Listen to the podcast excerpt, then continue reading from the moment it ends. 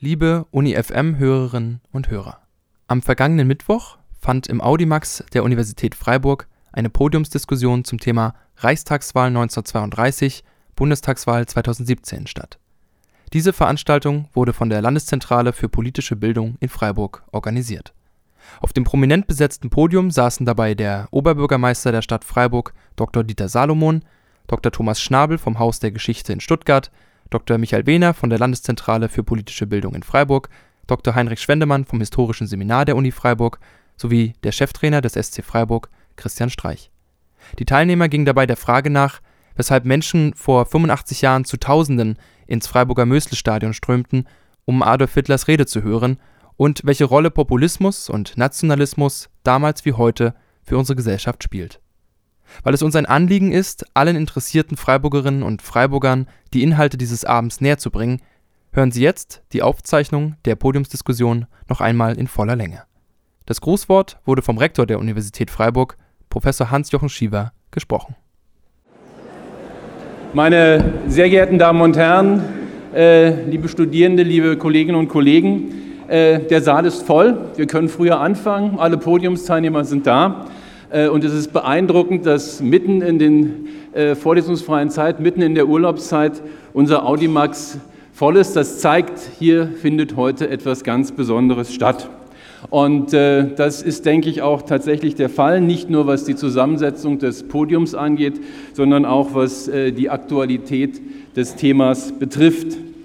Stadt, und das ist ganz wichtig als Komponente für diese Veranstaltung und Universität, sind hier so eng miteinander verbunden, dass natürlich auch alle historischen Ereignisse und alle politischen Entwicklungen immer wieder beide Seiten betreffen, Universität und äh, die Stadt Freiburg. Und das gilt natürlich auch damals für den Auftritt Hitlers am 29. Juli 1932 im Freiburger Möste-Stadion, wo er seine Wahlkampfrede hielt. Ich will gar nicht darüber spekulieren, äh, ob es 50.000 mehr oder weniger waren, die damals ins Möse-Stadion gegangen sind. Aber eines ist historisch sicher, dass äh, die Begeisterung für den Nationalsozialismus unter den Studierenden damals besonders ausgeprägt war und dass sicherlich unter den äh, begeisterten Zuhörern im Möse-Stadion viele Studierende der Universität waren. Wir als Universität legen großen Wert auf die stetige Auseinandersetzung und auf die Aufarbeitung der eigenen Verfehlungen während der Zeit des Nationalsozialismus. Und im Bewusstsein dieser im hohen Maße dunklen und problematischen Geschichte nicht nur unserer Universität, sondern auch unseres Landes, begreifen es die Mitglieder unserer Universität als eine ihrer vordringlichsten Aufgaben, ein Klima zu schaffen und zu pflegen, das nicht durch Ressentiment und Beschränkung, sondern durch Neugier, Offenheit und einen ausschließlich der Sache verpflichteten wissenschaftlichen Diskurs gekennzeichnet ist. Deswegen bin ich auch stolz, dass auf Initiative der Studierenden der Senat der Universität im September letzten Jahres eine Stellungnahme gegen Fremdenfeindlichkeit selbstverständlich einstimmig beschlossen hat, in der unmissverständlich klargestellt wird, dass die Universität ein Ort der Pluralität, der Internationalität, der Offenheit und des gegenseitigen Respekts ist. Im Bewusstsein dieser unserer Geschichte tragen wir also Sorge dafür, dass sich unheilvolle Konstellationen der 30er Jahre des vergangenen Jahrhunderts nicht wiederholen. Ein Forum der Universität für dieses Bewusstsein, für die Schaffung dieses Bewusstseins ist stets unser Kolloquium Politicum gewesen. Und insofern ist auch diese Veranstaltung heute ein Schlusspunkt im Rahmen einer Veranstaltung des Kolloquium Politicum mit dem Titel Fokus Bundestagswahl auf dem Weg in ein neues Parteiensystem. Es geht darum, die Frage zu diskutieren, welche Lehre die Geschichte für die Gegenwart bereitstellt. Als Historiker weiß ich, dass immer wieder das ein prägender Begriff ist, Historia magistra vitae. Und wir wissen, die Geschichtswissenschaften spielen in der Nachkriegszeit in Deutschland eine sehr, sehr zentrale Rolle. Mit dem Titel Reichstagswahlen 1932, Bundestagswahlen 2017 sind die Pole gesetzt für diese Podiumsdiskussion. An dieser Stelle möchte ich mich bei allen Mitveranstaltern bedanken. Ich denke, das ist eine außergewöhnliche Konstellation der Veranstalter, die diesen Abend tragen. Natürlich der Landeszentrale für politische Bildung, äh, der Stadt Freiburg, die ich ja schon erwähnt habe, aber ganz besonders auch als Veranstalter möchte ich erwähnen den SC Freiburg und den Freiburger FC. Und eine besondere Auszeichnung ist es natürlich, dass die Präsidentin des Landtags Muhterem Aras die Schirmherrschaft für diese Veranstaltung übernommen hat. Mit der Podiumsdiskussion Populismus heute greifen wir, denke ich, ein tatsächlich hochaktuelles Thema auf. Die Stellung von Wissenschaft und Expertentum sowie von Universitäten als Orte der intellektuellen Neugier und Offenheit wird in diesen Tagen immer wieder herausgefordert. Und ich muss sagen, dass ich stolz bin, wenn ich an den 22. April 2017 denke, wo in Freiburg auch der March for Science stattfand und wir nach Berlin die größte Demonstration in der Bundesrepublik hatten. Das war ein überzeugendes Votum dieser Stadt und dieser Bürgerinnen und Bürger. Und wir müssen alles tun, dass diese Kräfte, die jetzt uns herausfordern, seien es die neuen nationalistischen Kräfte, sei es die Europafeindlichkeit, sei es die mit dem neuen Etikett postfaktisch belegten Aussagen, sei es die Diskreditierung von Expertentum und wissenschaftlicher Erkenntnis, nicht Raum greifen dürfen und sich nicht durchsetzen. Wir müssen diesen besorgniserregenden Entwicklungen tatsächlich entschieden entgegentreten und ich hoffe, dass wir immer wieder Zeichen setzen können, wie jetzt hier in Freiburg mit der Idee, am Oberrhein die erste europäische Universität zu gründen. Meine Damen und Herren, Vergangenheit trifft Gegenwart, Gegenwart trifft Zukunft, nationale und internationale Ereignisse prägen es. Und ich will nur, ich war gerade in den USA, daran erinnern, was jetzt für eine Diskussion dort entstanden ist angesichts der äh, rechtsextremen Ausschreitungen in Charlottesville und wie dort die politische Führung, vertreten durch den derzeitigen Präsidenten, auf diese, äh, auf diese Ausschreitung reagiert hat und nicht eindeutig Stellung genommen hat. So etwas darf hier und heute nicht mehr passieren und dazu muss man Zeichen setzen. Und diese äh,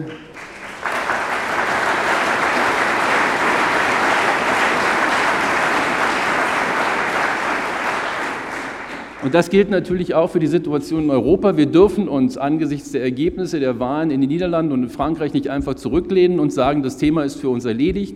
Dieses Thema bleibt auch für Europa eine Herausforderung.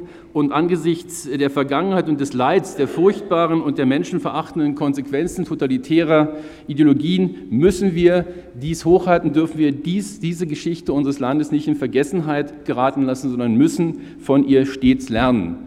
Und deswegen freue ich mich auch, dass wir hier in Freiburg eine noch zu sehende, brillant kuratierte und lehrreiche Sonderausstellung haben zum Thema Nationalsozialismus in Freiburg. Ein weiteres Zeichen dafür, dass wir uns mit diesem Thema ständig auseinandersetzen. Äh, dort sehen Sie natürlich auch die Universität, die Universität mit äh, dem Reichsadler und Hakenkreuz vor dem KG1, die Universität in der Aula mit Hakenkreuzfahnen und Hitlerbüste und das war auch etwas, was diese Universität in dieser Zeit geprägt hat. Und denken Sie an einen der Rektoren dieser Universität, Martin Heidegger, der noch 1933 der NSDAP beitrat, ein Zeichen setzte und mit äh, seinem Führungsstil, dem Führerprinzip, ein Modell gab für die Art und Weise, wie dann die Universitäten politisch neu strukturiert worden sind und übernommen worden sind durch die NSDAP. Demgegenüber möchte ich nur erwähnen, dass es natürlich auch akademischen Widerstand gab. Wir haben im letzten Jahr auch dem Freiburger Kreis eine entsprechende äh, Würdigung widerfahren lassen in Freiburg. Und äh, dieser Freiburger Kreis war geprägt durch äh, Intellektuelle wie Adolf Lampe, Konstantin von Dietze und Walter Eucken, die versucht haben, Widerstand mit der Feder zu leisten und dafür auch dann in Berlin bei der Gestapo noch in Haft saßen und mit dem Leben bedroht waren. Insofern steht diese Veranstaltung hier in einer wichtigen Tradition der Universität Freiburg. Erinnerung wachhalten, Lehren ziehen, demokratische Werte verteidigen und aktiv gestalten. Die Stadt tut dies immer wieder auch in der Auseinandersetzung, die wir gerade gehört haben, mit den Straßennamen und mit den vielen, vielen Stolpersteinen, mit der klaren Bekenntnis auch bei der Neugestaltung zum Platz der alten Synagoge, ihn als Gedächtnisort klar zu definieren. Die Universität, und ich freue mich, dass mein Vorgänger im Amt hier ist, hat unter seiner Leitung ein Zeichen gesetzt mit einer Gedenkmal, einem Mahnmal im KG 1, äh, zu dem alle Universitätsangehörigen beigetragen haben, dass es realisiert werden konnte. Das war ein wichtiges Zeichen. Das unser Uniseum setzt wichtige Zeichen. Und ich freue mich natürlich auch, dass Pass pro Toto mit Herrn Schwendemann auf dem Podium äh, jemand aus der Universität dabei ist, der stets äh, die Geschichte der Freiburger Juden wachhält. Ich denke, das ist für uns das Forum, das Kolloquium Politikum, um Lehren zu ziehen und in der Auseinandersetzung mit dem Thema auch die demokratischen Werte zu veranstalten. Gerade deshalb finde ich, ist diese Veranstaltung genau zum richtigen Moment äh, gekommen. Sie gibt den Rückblick und will uns Lehren für die Zukunft geben. Sie zeigt uns, wie wir historisch vernetzt sind. Und ich muss Ihnen gestehen, je länger ich über diese Veranstaltung nachgedacht habe, je neugieriger bin ich auf dieses Podium geworden. Und deswegen möchte ich Sie gar nicht weiter behelligen mit dem, was ich zu sagen habe, sondern jetzt äh, das Wort an Herrn Wehner geben und die Podiumsdiskussion eröffnen. Herzlichen Dank für Ihre Aufmerksamkeit.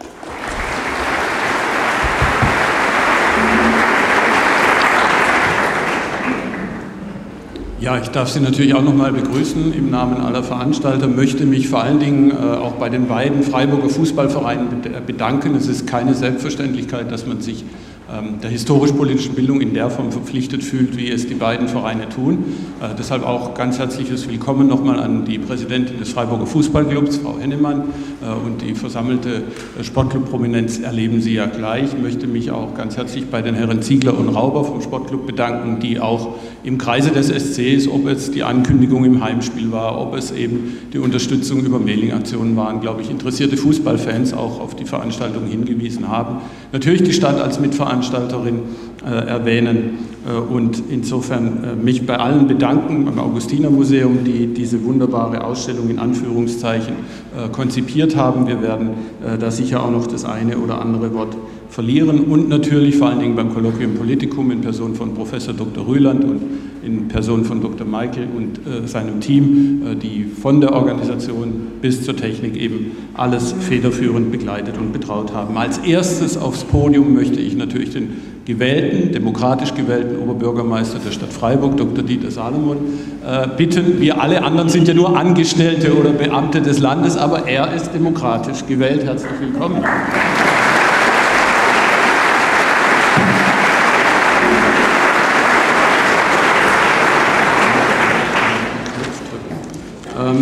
Dieter, wir kennen uns jetzt auch schon 25 Jahre, deshalb äh, bleibe ich beim Du. In deiner Neujahrsansprache hast du dich ausführlich mit dem Populismus unserer Tage beschäftigt. Zitat Salomon, gerade in Freiburg, wo Menschen aus 170 verschiedenen Nationen leben, wo eine Universität auf die besten Köpfe aus aller Welt angewiesen ist, weiß man, dass in der Flucht in die Vergangenheit nicht die Zukunft liegen kann. Manchmal hat man nun den Eindruck, dass es augenblicklich genau darum geht. Es geht ums Grundsätzliche, das in Frage gestellt wird. Unsere Demokratie selbst, unsere Parteien, unsere Wahlen, unsere Parlamente und die Justiz. Unsere Pressefreiheit werden im Namen eines imaginären Volkes in Frage gestellt. Volksverräter, ein Begriff aus dem Sprachschatz der Nazis, wurde dieser Tage gerade zum Unwort des Jahres gekürt. Deshalb an dich wie nachher auch an alle drei anderen ist der Vergleich 32 2017 gewagt, an den Haaren herbeigezogen oder legitim? Ja, guten Abend erstmal. Ja, es, gibt, es gibt ja so eine ähm, Denkschule, die sagt, man darf, ähm, man darf Hitler, man darf den Nationalsozialismus in Deutschland und man darf den Holocaust mit nichts vergleichen, weil er äh, so etwas Singuläres ist, dass jeder Vergleich äh, sozusagen das äh, relativiert und, und klein macht. Da mag was dran sein, aber trotzdem muss man natürlich, und darum ist diese Veranstaltung, glaube ich, sinnvoll, ähm, sich schon fragen, was ist eigentlich damals schiefgelaufen und warum ist Hitler an die Macht gekommen? Wie ist er an die Macht gekommen? Antwort durch Wahlen, aber, und, aber wie war das Parlament zusammengesetzt und woran ist eigentlich die Weimarer Demokratie gescheitert? Äh, und ich glaube, es ist einfach daran gescheitert, dass es zu wenig Demokraten gab. Und darum habe ich in meiner Neujahrsansprache gesagt, den uns nach dem Krieg Geborenen, was die allermeisten sind, und wenn heute jemand sehr alt ist, hat er trotzdem den Nationalsozialismus in den Zellen, da muss er wirklich ganz alt sein, äh, bewusst mitgekriegt, es waren Kinder oder es waren Jugendliche. Aber die nach dem Krieg Geborenen, für uns ist dieses demokratische Land mit seinen Freiheiten, mit seinem Grundgesetz der liberalsten Verfassung, was es in Deutschland je gab, so selbstverständlich, dass wir manchmal es wahrscheinlich gar nicht zu schätzen wissen und gar nicht wissen, was eigentlich die Grundlagen dieser Demokratie sind. Und man kann in der Türkei beobachten, man kann in Polen, in Ungarn beobachten. Der Rektor hat richtig gesagt, ähm, in Holland und Frankreich ist es noch mal gut gegangen, aber man kann nicht Entwarnung geben und man muss natürlich auch sagen, ähm, äh, in USA, wir sind immer wieder entgeistert, welche, welche geistigen Nichtleistungen, Entgleisungen dieser Präsident zustande kriegt. Und ich glaube, das Schlimmste ist, dass man sich daran gewöhnt, dass es so ein äh, so einen Gewöhnungseffekt gibt, sondern ich glaube, wir müssen diesen Staat und seine Werte, auf denen er aufbaut, die Werte bestehen eben darin, dass jeder Mensch Wert hat, egal wie er aussieht, was er für eine Hautfarbe hat, was er für einen religiösen Hintergrund, kulturellen Hintergrund hat, ob er arm, reich, krank, gesund, behindert oder nicht behindert ist, äh, dass dieser Mensch gleich viel wert ist. Das ist unser, äh, ich sage mal, jüdisch-christliches Erbe. 2000 Jahre Christentum hier in diesem Land beinahe äh, hat dazu geführt, dass dieser Staat, der ja jetzt kein religiöser Staat ist, aber diese, diese Werte als, als, äh, als, als Werte verinnerlicht hat, diese westlichen Werte von freiheitlich-westlichen Demokratien. Und ich glaube, wir müssen gegen die Leute, die diese Verfassung angreifen, die diesen Staat angreifen, uns anders verteidigen, indem wir uns einfach als Demokraten einbringen. Ich glaube, die Weimarer Republik, jetzt wiederhole ich mich, ist eingegangen darin, dass sie von den Menschen nicht als demokratischer Staat verteidigt wurde. Das waren zu wenige. Es waren letztendlich im Reichstag die Sozialdemokraten und ein paar andere noch, und der Rest war eigentlich die Rechten sowieso, aber auch die Kommunisten gegen diesen Staat. Ja, da haben wir schon das richtige Stichwort für die Geschichte. Ich freue mich auf den ersten Historiker. Herr Schwendemann hat es ja auch schon angekündigt. Derjenige, der, glaube ich, mit regionaler Kompetenz und Expertise aufwarten kann, Dr. Heinrich Schwendemann vom Historischen Seminar.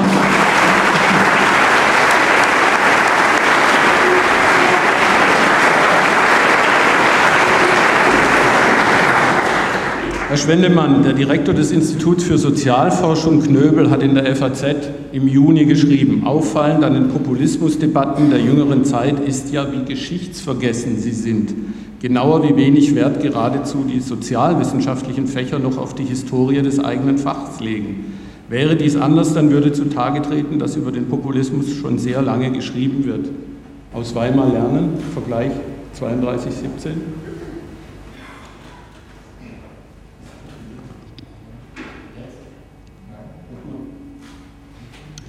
Jetzt.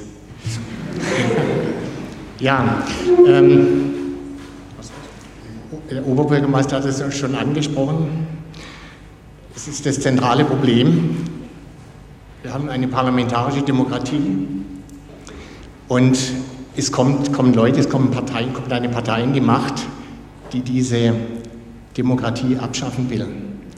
Und ähm, das war eben so 1932. Bei den Wahlen 1932 haben sich zwei Drittel der Bevölkerung, der deutschen Bevölkerung gegen die demokratischen Parteien entschieden. Und da war natürlich die Frage, was tun. Und wenn wir, ich würde sagen, wir haben noch eine stabile Demokratie in der Bundesrepublik, mitten in Europa, wer hätte das mal gedacht? Noch vor 65 Jahren. Alles schaut auf uns und schauen wir in die Nachbarschaft, da passiert im Moment genau das Gleiche. Also man soll jetzt nicht mit dem Holzhammer hier das Ganze ähm, da, ähm, also entsprechende Gleichsetzungen vornehmen. Aber wir sehen in Polen die Peace-Partei, schwieriges Wahlrecht dort, aber die haben die Mehrheit im Parlament und die erlassen jetzt Gesetze, die ganz eindeutig in Richtung Abschaffung von demokratischen Kontrollen gehen. Die USA wurden schon angesprochen, da bin ich wie alle anderen hier auch entsetzt, täglich entsetzt und ich muss sagen, es ist ein Hoffnungsschimmer bei Umfragen in der Bundesrepublik, was man vom amerikanischen Präsidenten hält. 80 Prozent finden, also lehnen ihn ab. Ähm, ich finde, das ist schon, äh, das sagt schon was aus. Gut, und die anderen 15 bis 20 Prozent, nun ja, die gab es in diesem Land immer schon. Überlege in den 70er Jahren, 60er, 70er Jahren, als ich sozialisiert wurde, ältere Generationen, die Äußerung zum Nationalsozialismus und so weiter, diese Dinge. Also diese Leute gab es schon immer und ich würde jetzt trotzdem, also in Bezug auf die Situation bei uns in der Bundesrepublik, ähm, die Lage nicht sehr schwarz malen. Das würde ich nicht, aber wir müssen aufpassen und ähm, diesen Entwicklungen entgegentreten, dass nicht so etwas passiert wie in Frankreich zum Beispiel, wo plötzlich bei der Präsidentin, ja was wäre passiert?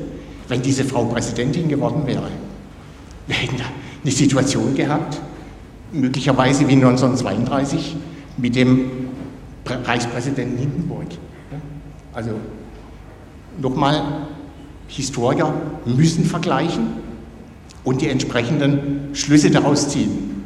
Beim Gleichsetzen müssen sie aufpassen, weil Geschichte wiederholt sich nicht.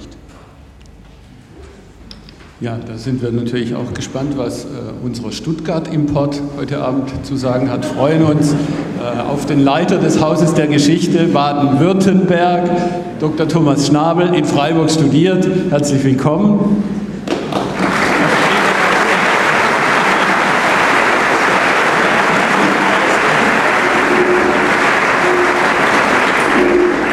Und er sorgt jetzt, glaube ich, schon für die erste Gegenrede, weil in seinem Kurzinterview in der Badischen Zeitung am Samstag hat er formuliert, ich fände es fast unverschämt, die Ausgangssituationen 32 und 2017 zu vergleichen.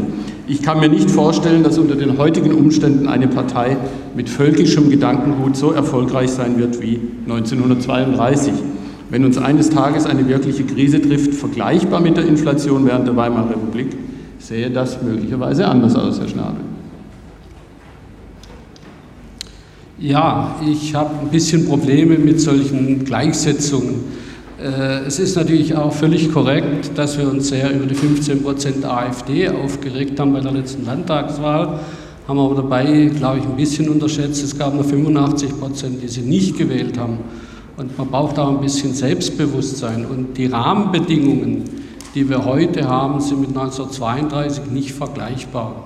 Ich will Sie jetzt nicht mit Zahlen belästigen, aber wenn Sie überlegen, dass Freiburg zu dem Zeitpunkt, also wir reden über die Judiwahl 32, etwa 18 Prozent Arbeitslose hatten, dass die Fürsorgeempfänger innerhalb eines Jahres um 50 Prozent gestiegen sind, von etwa 12 auf 19.000 bei 100.000 Einwohnern, bloß als Orientierung die Ausgaben aber nur um 25, dann sehen Sie, dass die Leute immer weniger bekommen haben.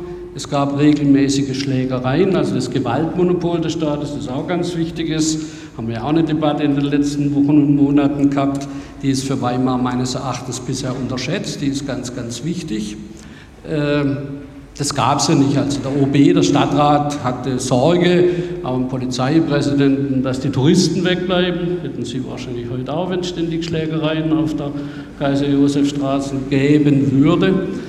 Aber ich glaube schon, dass wir vorsichtig sein müssen, dass wir aufpassen müssen, aber dass wir auch nicht wie die Schlange, wie die Skarnickel auf die Schlange schauen müssen. Ich glaube, die Rahmenbedingungen sind deutlich besser. Ich will das hier jetzt nicht weiter ausführen. Es ist ja nicht nur die Weltwirtschaftskrise, es ist ein verlorener Krieg, den man meinte gewonnen zu haben durch den Verrat der Heimat, Durchstoß, aber um den Sieg gebracht worden zu sein. Die, die den Sieg verhindert hatten, waren jetzt die Regierungsparteien, also so die Ideologie der Rechten. Und in Baden kommt noch was dazu. Das können Sie dann bei den Wahlergebnissen ganz schön sehen, dass sich der evangelische Volksteil in Baden über die gesamte Weimarer Republik in der Regierung nicht wiedergefunden hat, in der badischen Regierung. Und die Konfession spielt schon gewaltig, äh, eine gewaltige Rolle. Und Sie haben ja, äh, Herr Schiefer, zu Recht auf die Universität, aber Freiburg ist noch richtig gut. Ich habe jetzt einen Lehrauftrag in Heidelberg. Mama mia, also da ist äh, Freiburg schon noch deutlich besser und der Unterschied besteht in der Konfession. Heidelberg war evangelisch, da haben nationalistische Studenten den jüdischen Professor Emil Julius Gumbel schon 32 vor Hitler weggemobbt. Sowas gab es in Freiburg Gott sei Dank noch nicht, aber das ist der katholische Faktor. Und der hat hier letztlich auch in Freiburg verhindert, dass die NSDAP vergleichbare Erfolge wie in Kehl, wie in Lörrach, wie in Heidelberg errungen hat.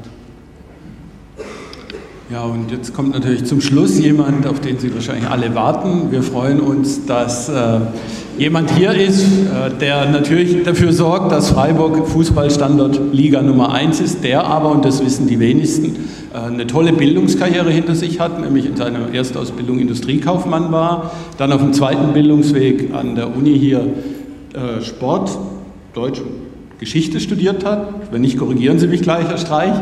Äh, und vor allen Dingen, was uns als Landeszentrale für politische Bildung fasziniert, ähm, tatsächlich auch jemand ist, der mal Bücher von der Landeszentrale für politische Bildung äh, will, die sich mit historischen Themen beschäftigen. Deshalb freuen wir uns ganz herzlich, dass Sie sich heute die Zeit nehmen. Herzlich willkommen auf unserem Podium.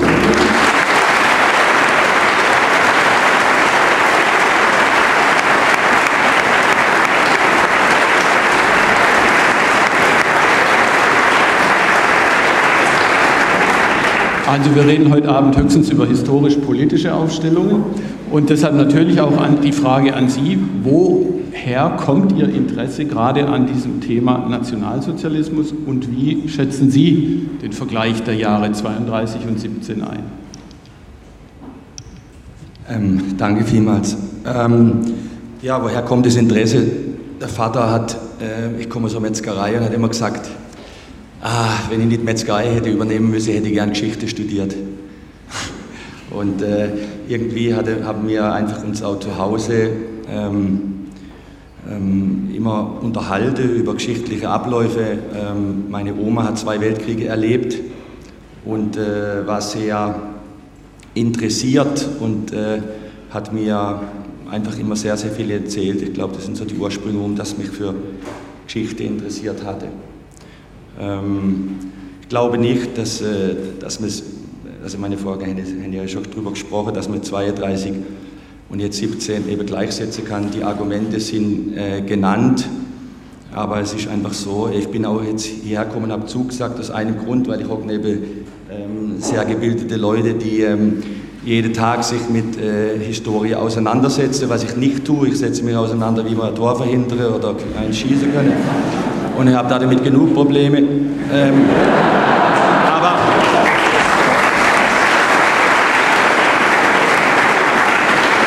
aber es ist einfach so, dass ich mit, äh, mit sehr vielen Menschen in den letzten 22 Jahren arbeiten durfte, die aus, ich kann sagen, aus der ganzen Welt kamen.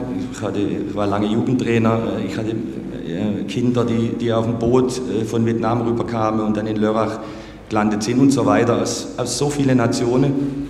Und das ist natürlich eine Verantwortung, ähm, die man hat und auch dieses, äh, das, was du hast an den äh, Jungs, die aus so vielen verschiedenen Kulturen kommen und die dir so viel einbringen dann in deine Gruppierung, in diese Mannschaft äh, und die so viel zu sagen haben und aber immer, wenn sie hier sind, natürlich nicht zu Hause sind, weil immer sie wissen, immer sie erlebe, nicht zu Hause zu sein. Ich bin zu Hause und immer sie nicht.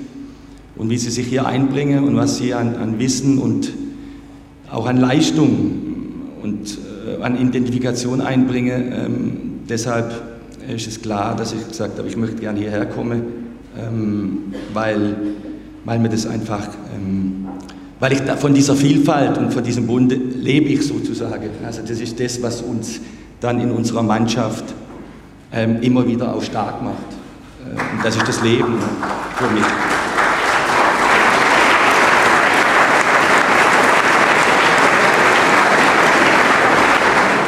Ja, bevor wir aber auf die Gegenwart äh, kommen, würden wir gern noch ein bisschen in der Geschichte bleiben.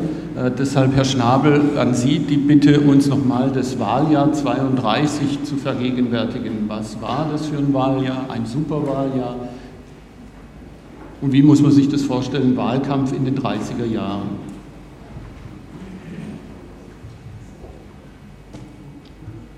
Jetzt.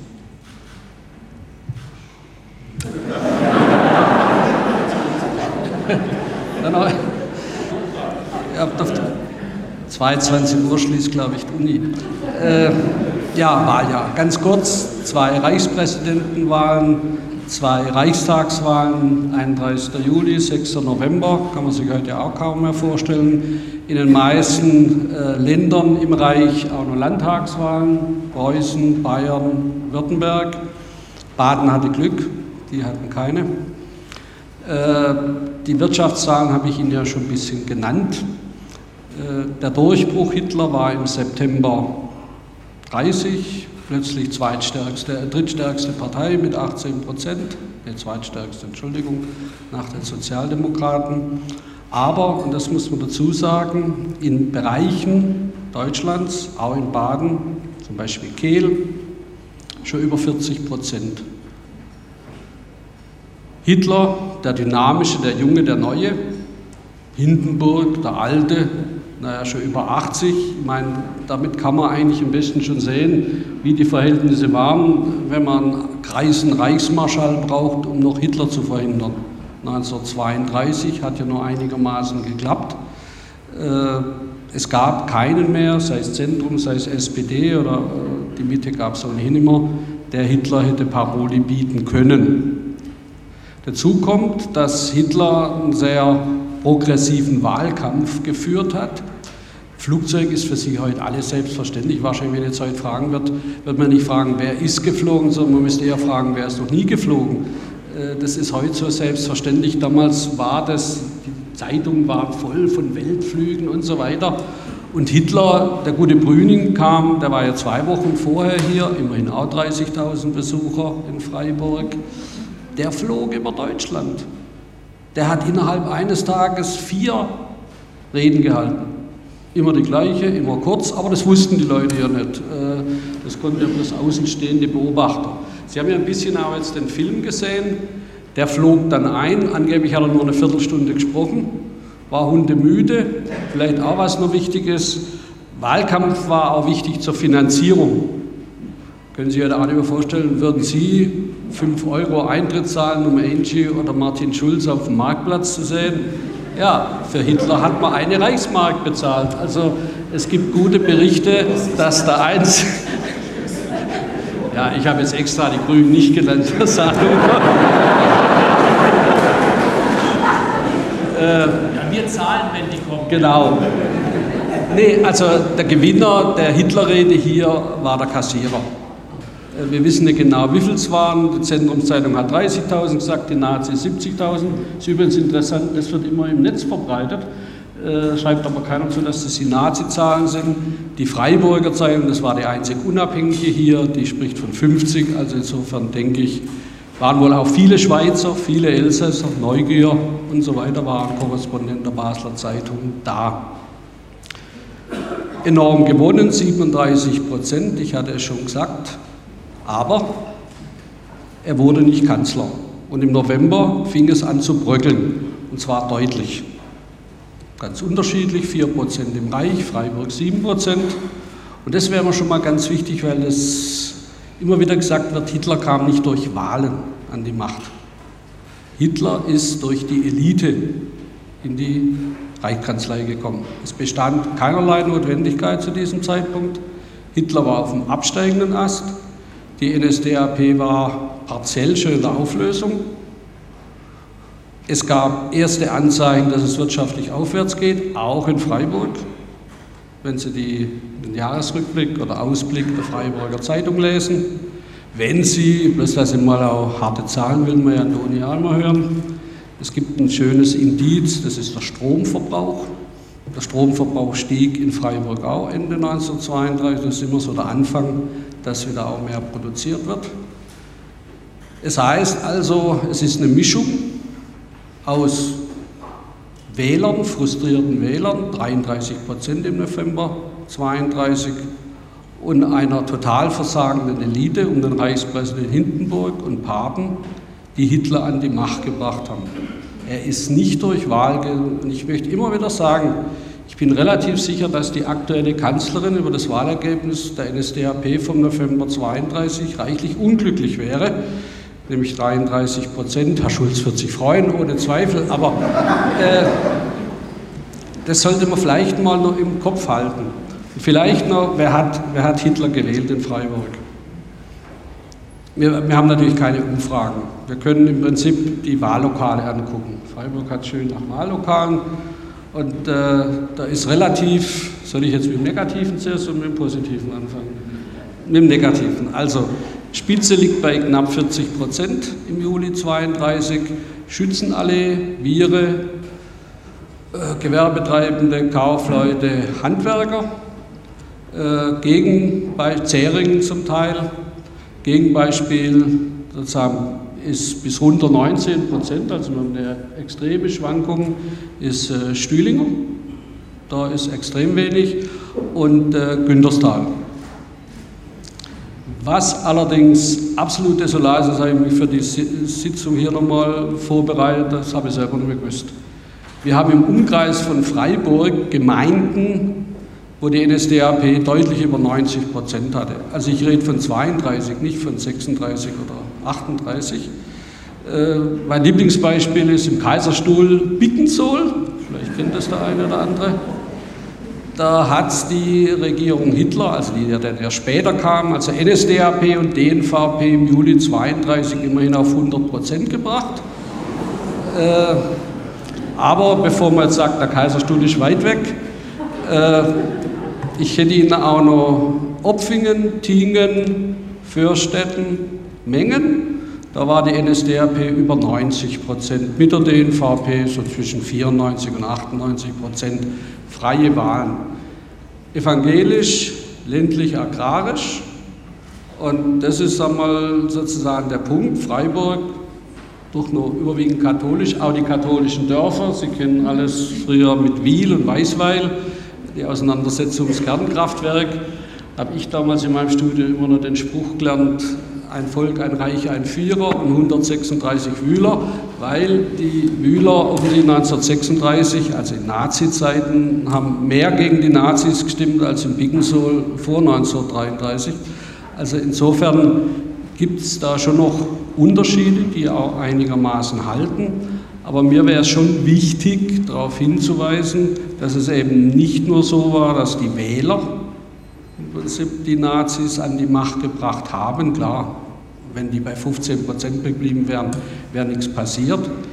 Aber ohne das totale Versagen der Eliten, sowohl in Berlin als auch der nicht so ganz grandiosen Verhältnisse auch in Karlsruhe, äh, wäre das nicht zustande gekommen. Und nochmals, Hitler war am 30. Januar 1933 nicht notwendig.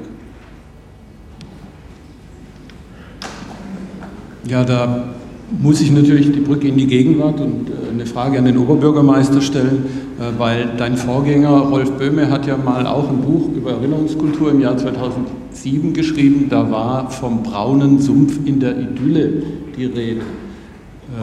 Bewertung Erinnerungskultur, Erinnerungsarbeit in Freiburg seither, weil Nationalsozialismus, Augustinermuseum ist die erste große Ausstellung zum Nationalsozialismus. Erstaunlich spät. Ja, das stimmt. Wenn man ja überhaupt sagen muss, dass die Aufarbeitung des Nationalsozialismus in Deutschland insgesamt äh, sehr spät erfolgt ist. Das ging ja erst in den 60er Jahren los. Es ging nicht erst 68 los, aber es ging eigentlich erst in den 60er Jahren los. Und dass der Platz hier nebenan, der, den manche jetzt so wunderbar bespielen seit einigen Wochen, auch geschichtsvergessen bespielen seit einigen Wochen, ähm, dass der Platz, wo die Synagoge 38 von den Nazis niedergebrannt wurde, in den 50er Jahren hier kommentarlos, da hat sich niemand darüber aufgeregt, als Parkplatz genutzt wurde, zeugt eigentlich davon, dass man sich mit dem, was da vorher passiert war, überhaupt nicht auseinandergesetzt hat. Das ist richtig. Also Rolf Böhme hat dann angefangen, äh, Mitte, Ende der 80er Jahre zum ersten Mal äh, ehemalige jüdische Mitbürger, die vertrieben wurden, ins Exil getrieben wurden, äh, hier einzuladen. Und das war damals einigermaßen spektakulär. Das hat er dann über Jahre gemacht äh, und äh, die Tatsache, dass wir jetzt seit 30 Jahren eine neue Synagoge haben, ähm, war damals ganz bedeutsam, dass jüdisches Leben hier überhaupt wieder äh, in Freiburg möglich wurde. Aber die Aufarbeitung insgesamt, wie die Deutschen mit diesem äh, Drama umgegangen sind, äh, das weiß man ja alles. In den 50er Jahren hat es nur geheißen, Augen zu, Ärmel hochkrempeln, Wiederaufbau und wir wollen erst wieder was zu essen haben, wir wollen wieder Arbeit haben und wir wollen eigentlich diesen alten Scheiß nicht mehr hören, hat man in den 50er Jahren gesagt. Also nicht von Krieg und Kriegsgeschichten und dass die Nazis sechs Millionen Juden und auch äh, viele andere umgebracht haben, andersdenkende, Behinderte, Schwule, äh, Sintis und Roma, alles, was ihnen eigentlich nicht gepasst hat, also politisch nicht gepasst hat, Kommunisten, Sozialdemokraten und anderes, davon wollte man eigentlich nichts wissen. Aber heute, ähm, heute sagen manche, sie wollen auch nichts mehr davon wissen, weil man ja nur noch von der Zeit redet. Das halte ich allerdings für ein ganz falsches Argument. Ähm, ich finde, wenn man aus der Geschichte gerade auch durch solche Veranstaltungen heute nicht die richtigen Schlüsse zieht äh, und äh, unter der Überschrift, was ist denn eigentlich schiefgelaufen und was müssen wir tun, dass nicht wieder irgendwann was schief läuft, äh, dann werden wir, wir Nachgeborenen unserer Verantwortung nie, nicht gerecht. Von uns ist keiner schuld, was damals passiert ist, aber wir alle haben die Verantwortung, dass sowas nie wieder passieren darf. Und ich glaube, das müssen wir uns auch immer wieder klar machen.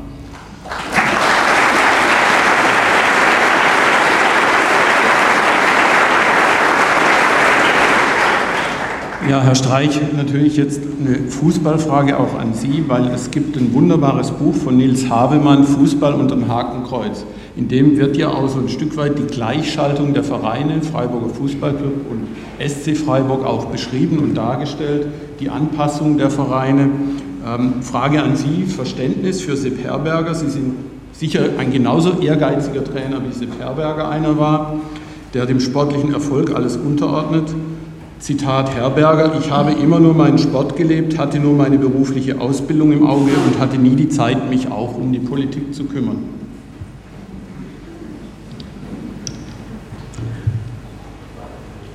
Es, ähm, also es ist sicherlich so, Sepp Herberger war ja damals auch ein sehr, sehr bekannter Mann. Medial war das noch nicht so wie in der heutigen Zeit.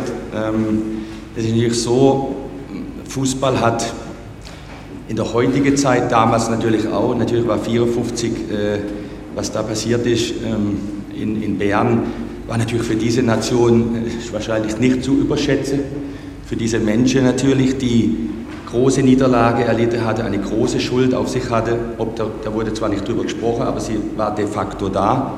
Und natürlich ist dann äh, ein, in einem Fußballspiel, und Fußball bewegt sehr viele Menschen, damals auch, heute noch mehr, äh, wird dann diese Nation, die vier Jahre vorher ausgeschlossen war vor der Weltmeisterschaft in Brasilien, äh, Weltmeister. Äh, da wurde genug drüber geschrieben, dann auch in Romane und auch natürlich geforscht. Das hat natürlich eine enorme psychologische Bedeutung gehabt.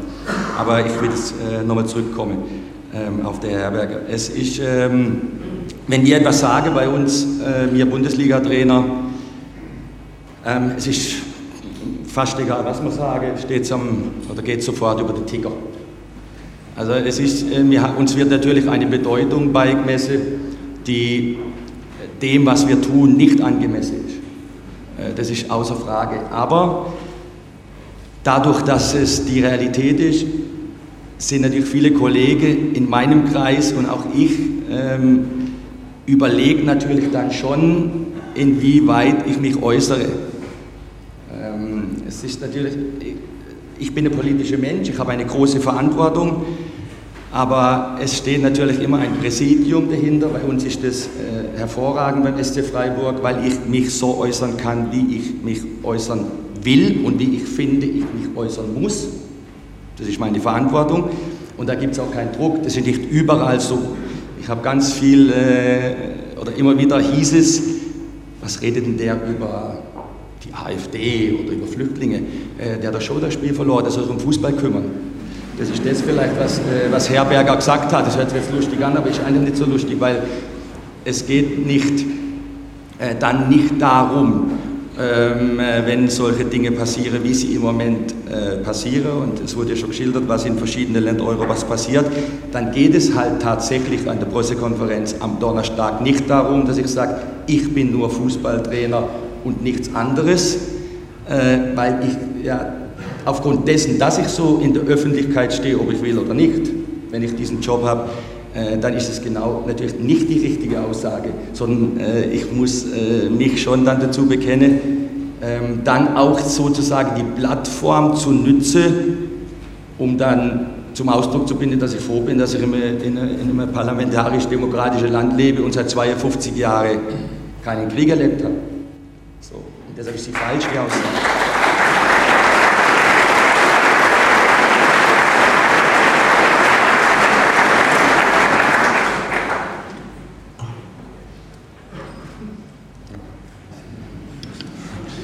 Herr Schwendemann, kommen wir zum Anlass eigentlich dieser Veranstaltung, nämlich die Hitlerrede im Freiburger Mösle-Stadion. Sie haben ja Ihre Mitwirkung schon verflucht, weil Sie gesagt haben, wenn ich gewusst hätte, was für Archivarbeit da auf mich zukommt, hätten Sie nie eine Zusage gegeben. Wir sind gespannt auf Ihre Erkenntnisse.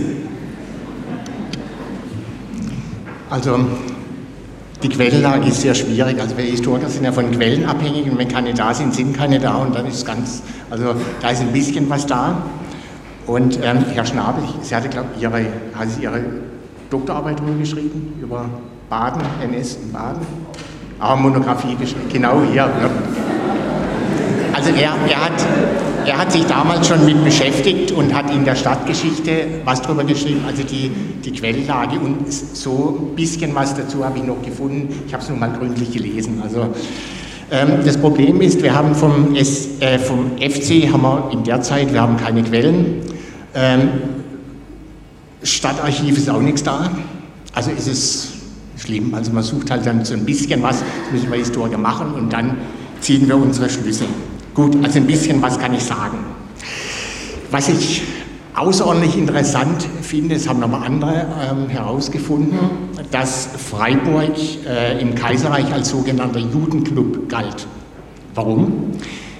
Der, F, der also FC wurde gegründet 1897 von ähm, einem Freiburger jüdischen Studenten, der war in äh, Menning hieß der, der war in England geboren, und von einem Freiburger, also Sohn von einem Freiburger Kaufmann, Pollack, also auch jüdischen Glaubens, der war noch Gymnasiast. Die haben den Verein gegründet und deren Vorsitzende ab 1899 war ähm, Liefmann, Harry Liefmann, dessen Bruder war dann Professor an der Universität und wurde nach Gürs deportiert. Und das war so eine Möglichkeit, dieser Fußballclub äh, der FC, wo sich dann Studenten, also auch katholische, protestantische, wo die zusammen spielen konnten, weil in Freiburg vom Studentenleben waren ja jüdische Studenten ausgeschlossen ansonsten in den Verbindungen. Ja, dann ist der Manning nach ähm, München zum Studieren und hat dann, Pollack ging dann auch hin, weil der wollte mit dem zusammen weiterkicken. Und dann haben sie einen Verein gegründet, den Sie alle kennen, den FC Bayern. Also gute Spieler von Freiburg sind dann nach München gegangen.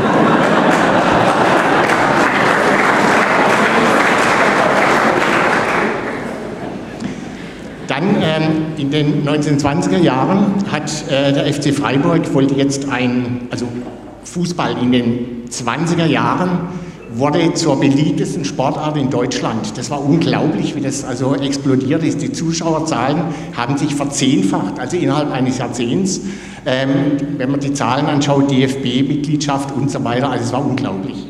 Also war ein Boom. Und Freiburger FC braucht ein Stadion und dann hat man, die Stadt hat also den, das Gelände zur Verfügung gestellt. Wir haben das Mösle-Stadion gebaut. Und ähm, das hätte nicht gebaut werden können ohne zwei Sponsoren, die inzwischen in den USA waren. Das waren Manning und Pollack.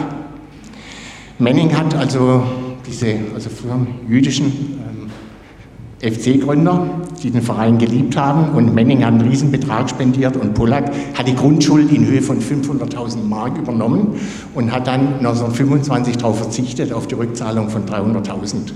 Also ohne die hätte es das Mösle-Stadion gar nicht gegeben. Ja, jetzt kommt ähm, diese, also die Frage war Hitler und der FC. Warum der FC? Das Problem war im deutschen Fußball während der Weltwirtschaftskrise, ähm, dass die jetzt auch in die Krise kamen und wie in ökonomische Krise, weil die Zuschauerzahlen haben, ähm, sind eingegangen, konnte niemand mehr Eintritt bezahlen und die staatlichen Zuschüsse. Also der FC in der Zeit war auch völlig blank. Ich habe im Stadtarchiv einen Brief gefunden, da haben sie gebettelt bei der Stadt, zahlt uns doch den Sand. Wir müssen also, das war ja damals Sandplätze, ähm, das wieder erneuern. Also die waren wirtschaftlich, war eine Katastrophe. Und jetzt ähm, kommt diese, also Hitler über Deutschland hieß das in der, in der, in der NS-Presse groß herausgebracht.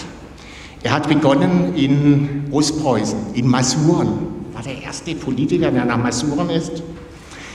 Zehntausende an den Straßen, die haben ihn gefeiert wie den Erlöser. Dort waren dann Wahlergebnisse bis zu 80 Prozent.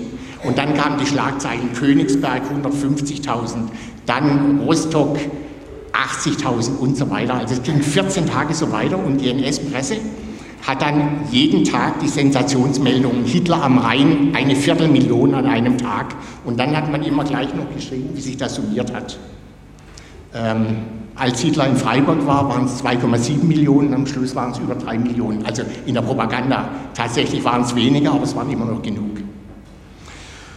Und jetzt war Folgendes, jetzt war Brüning in, also Hitler war eine Attraktion, alles ist dahin gegangen, natürlich auch Gegner, es waren natürlich nicht alle Nazis, auch die in Freiburg waren wahrscheinlich 50.000, kamen überall her, auch aus der Schweiz, aus dem Elsass, die wollten den sehen.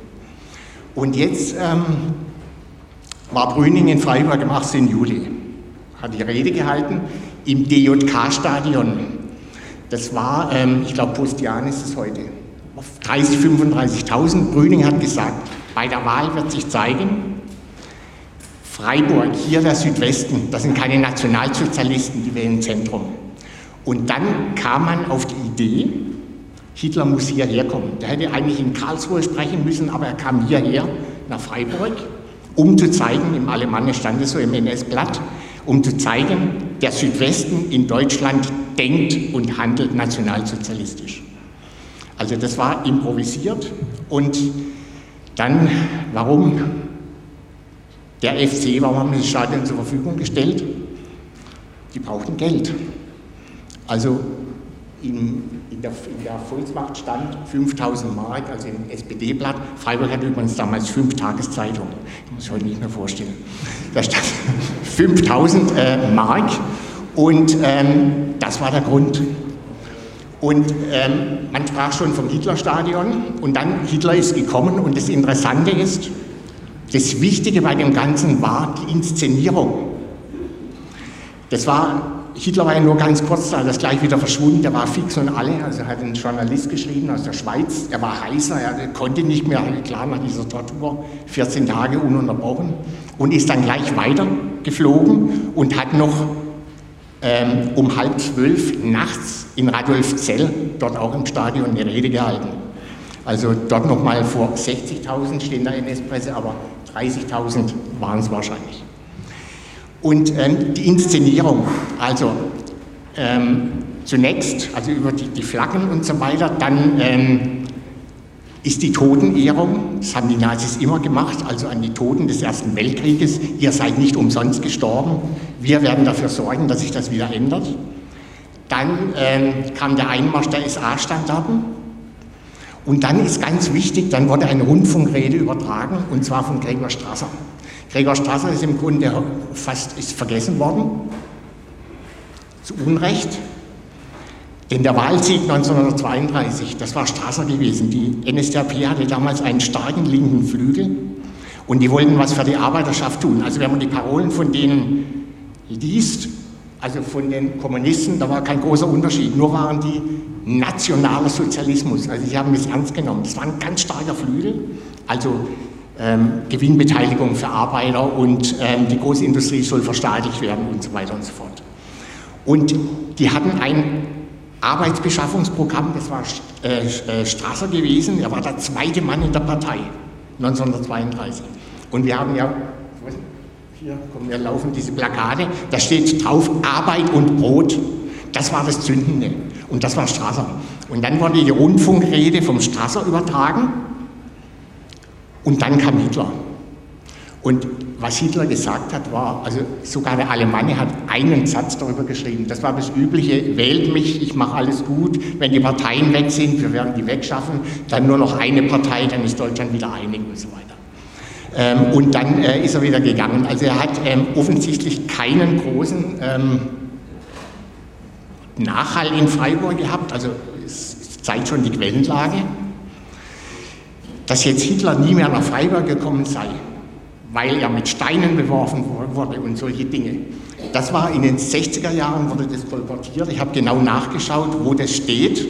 Und dass also der SC ihm das Winterstadion nicht zur Verfügung gestellt hätte. Das sind alles Legenden aus den 60er Jahren, wo dieser, diese Konkurrenz zwischen FC und SC virulent war. Das hat damals überhaupt keine Rolle gespielt. Das sind alles Legenden. Also da ist nichts passiert. Hitler hat die Rede gehalten und die Nazis haben gejubelt und die anderen, manche haben vielleicht Beifall gegeben und andere haben den Kopf geschüttelt. Also so muss es gewesen sein. Und das Verhalten vom FC Freiburg war im Grunde dann paradigmatisch für die Haltung der bürgerlichen Fußballvereine im Nationalsozialismus 1933, um den Spielbetrieb, um ihre ökonomische Existenz zu sichern, haben sie sich sofort angepasst. Und das Erste, was gemacht wurde, man hat also die Juden aus den Vorständen entfernt. Wahler hatte relative Freiräume. Es haben noch jüdische Spieler gespielt bis 1936 bei bestimmten Vereinen. Und die Vereine, die am ideologischsten waren, wo die gesamte Vereinsführung, also es gibt einen Verein, schon in der NSDAP war, vor 1933, das war 1860 München. Das war kein Arbeiterverein, so wie sie sich heute immer darstellen, sondern kleinbürgerlich, völkisch, nationalsozialistisch. Okay.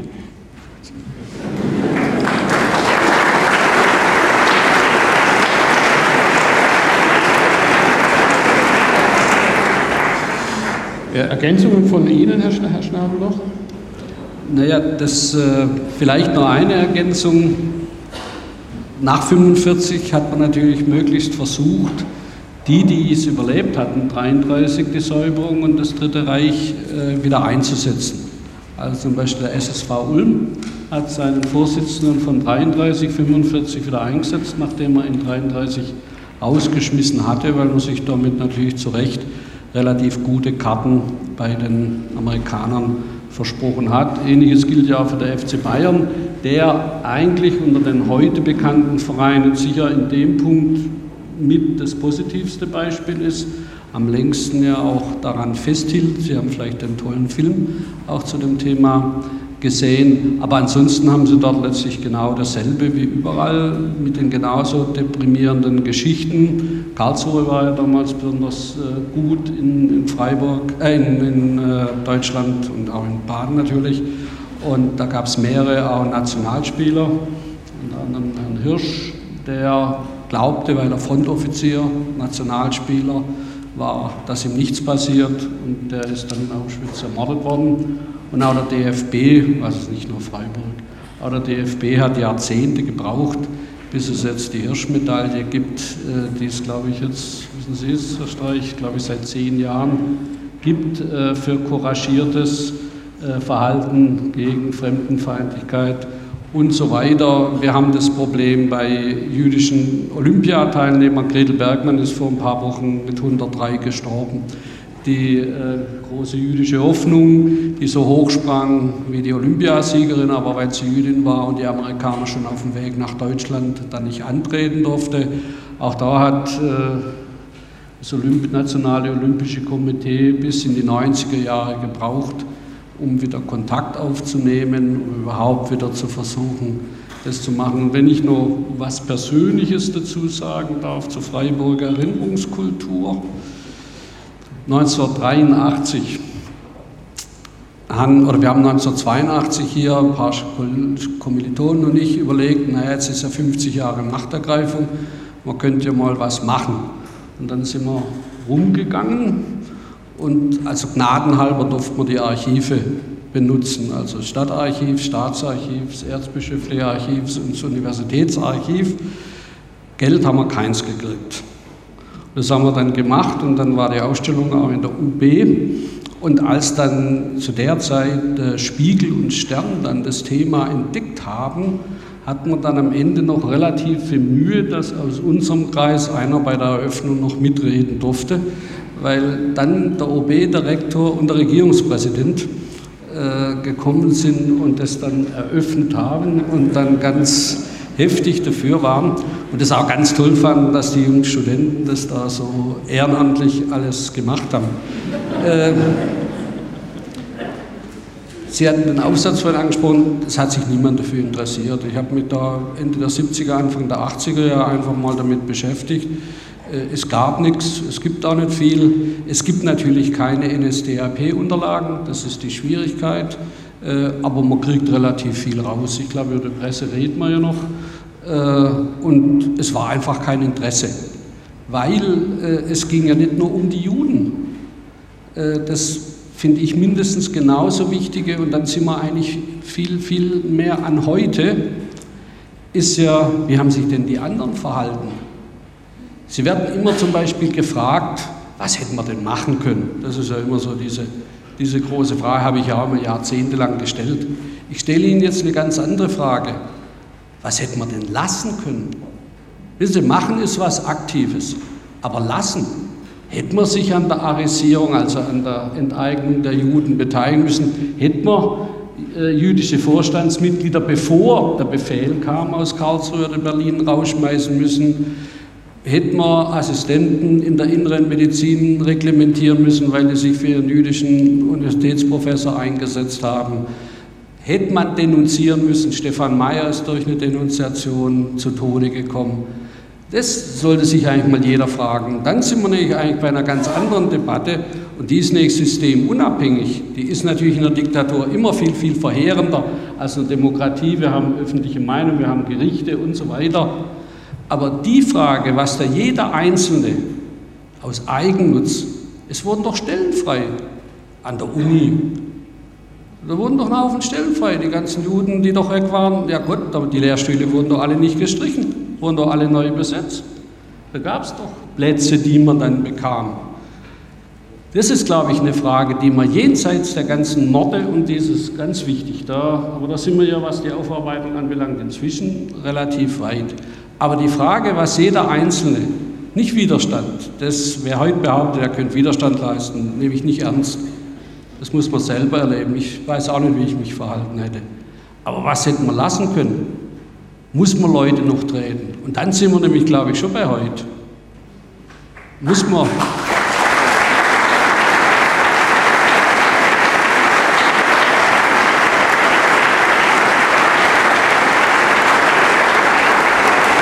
Dann sind halt die Juden von damals, sind dann heute Ausländer, Asylbewerber, Migranten, wie man es auch immer nennt, Geflüchtete. Tritt man die dann noch zusätzlich, weil es gerade denken, sie sind wahrscheinlich steht alle fast schon zu jung für Rostock oder, oder Lichtenhagen oder so. Aber wenn Sie mal nur die Bilder, war ja jetzt leider wieder Jubiläum, mal anschauen, wenn Sie, das war Mob in der Demokratie, da musste man nicht mitmachen, da gab es keine Weisung vom Führer oder von, von irgendjemand. Das hat man freiwillig mitgemacht. Und das meine ich, das ist das, was wir uns fragen müssen. Sind wir in der Lage, sind jeder für sich, muss ich auch hier jeder fragen, haben wir die Stabilität, dass wir nicht mitmachen, wenn wir selber davon profitieren, beruflich oder das Service von der Nachbarin, das war doch so schön und das gibt es jetzt so günstig, wie beim Schlussverkauf. Es gibt erschreckende Bilder aus Lörrach von 1940, wo man das dann alles bekam für ein Schnäppchen. Geiz ist geil, war damals schon. Überlegen Sie es einfach mal. Und dann, das ist also meine Überzeugung, deshalb meine ich, sollte man sich auch mit der Zeit beschäftigen. Und dann ist 1932 oder 1933 oder 1934 plötzlich auch wieder 2017. Und dann sind es Fragen, die existenziell auch für uns heute sind und wo jeder sich dann vielleicht, wenn Sie rausgehen, mal fragen, habe ich die Stabilität, bin ich so sicher, dass ich, wenn sich da für mich eine Chance bietet, einen Schwachen oder einen, der schon am Boden liegt, nochmal zu treten, halte ich mich dann raus. Ich verlange gar nicht Widerstand leisten, aber trete ich dann mit oder gehe ich wenigstens weg?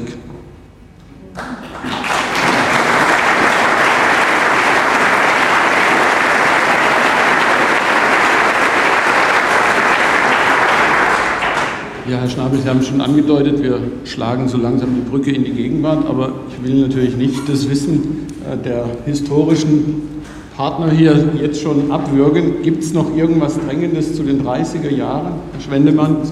Ja? Also die Geschichte des Fußballs im Nationalsozialismus wird erforscht seit 2005. Vorher gab es praktisch nichts. Das war also die WM, war der Auslöser. Dann ist dieses Buch erschienen von Havemann über den DFB. Und ähm, jetzt haben also für einige Vereine liegen inzwischen Studien vor, also für Schalke, für Kaiserslautern, HSV, St. Pauli und so weiter. Ähm, aber das ist eben der Umgang mit dem Nationalsozialismus war eine Generationenfrage. Es begann eigentlich so richtig erst 70er, 80er Jahre. Ja, also war eine Generationenfrage. Und äh, im Fußball hat es sehr lange gedauert, sehr, sehr lange. Ähm, und, aber dieses Thema ist unglaublich interessant. Ich habe mir schon überlegt bei den Vorbereitungen, ich habe es zwar ein bisschen geflucht, weil dann, ne, aber ähm, ich mache mal ein Seminar drüber. Ja, dann vielleicht als Brücke äh, zur Gegenwart, Herr Schnabel, noch die Frage, was war, und, und aber Dieter Salomon, was war denn die NSDAP für eine Partei? In einer Woche erscheint ein neues Buch eines Historikers Kellerhoff über die NSDAP als Partei, in der soll es heißt, die NSDAP war die Erfindung, das Geschöpf Adolf Hitlers. Also A, was ist eine Bewegungspartei und B, brauchen solche Parteien charismatische Führer? Und das wäre dann die Frage auch an Dieter Salomon. Dann müsste ja mit Blick auf die Gegenwart uns nicht bang sein, wenn man die Parteienlandschaft Deutschlands im Moment anschaut.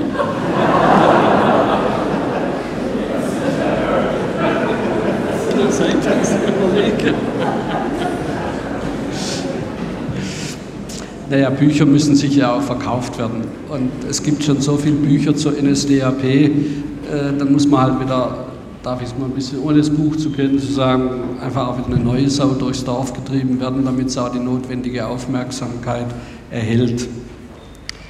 Die NSDAP hatte interessanten Mitgliederstamm. Ich habe Ihnen das ja von Freiburg. Wir haben keine Mitgliederkartei von Freiburg. Wir haben aber die Liste, da waren die alten Nazis unheimlich äh, dahinterher, dass sie ihre Orden bekamen für lange Mitgliedschaft in der NSDAP und die Listen gibt es noch auch hier für Freiburg. Das heißt, wir wissen die Sozialstruktur, wir könnten auch die Namen, aber das bringt ja nichts, äh, der Menschen, die in Freiburg schon um 1930, 31 in der NSDAP waren. Und das ist das klassische Klischee, was, oder Klischee, was er ist. Äh, Mittelstand, Handwerker, Kaufleute, wenig Beamte, weil der badische Staat relativ rigide davon, dagegen vorging, wenige Arbeiter, vergleichsweise wenige Bauern. Das lag aber daran, dass man für die NSDAP ja einen Mitgliedsbeitrag zahlen musste und das die Bauern im Regelfall nicht bezahlt haben, auch wenn sie sie gewählt haben. Äh, es war keine feste Struktur. Die NSDAP war flexibel ohne Ende. Und wenn Sie sich die damalige Parteienlandschaft vielleicht mal als Kreis vorstellen, dann treffen sich eben die NSDAP und die KPD ziemlich nah. Das heißt, das, äh, das Wählerklientel wechselte durchaus. Das ist nicht so, dass das jetzt so fest war. Man war gegen das System, man wollte das System stürzen. Herr Schiefer, Sie haben es ja vorhin gesagt, das ist im Prinzip natürlich von links und von rechts. Wir dürfen uns nicht nur auf die NSDAP konzentrieren.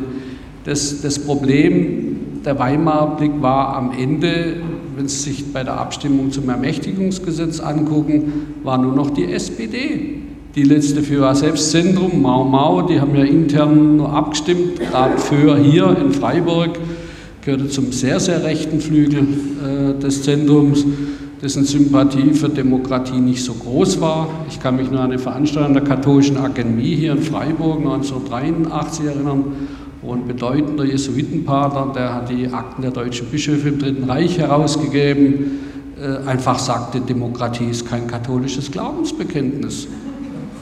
Äh, da staunt man zunächst als Protestant, aber es ist richtig, also das ist korrekt.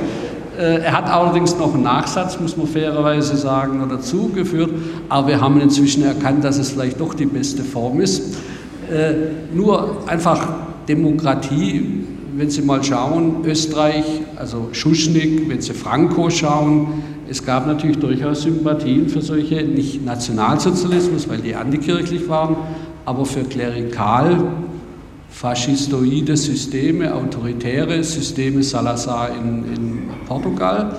Und äh, von daher ist es einerseits so, dass die NSDAP gar nicht so stark war.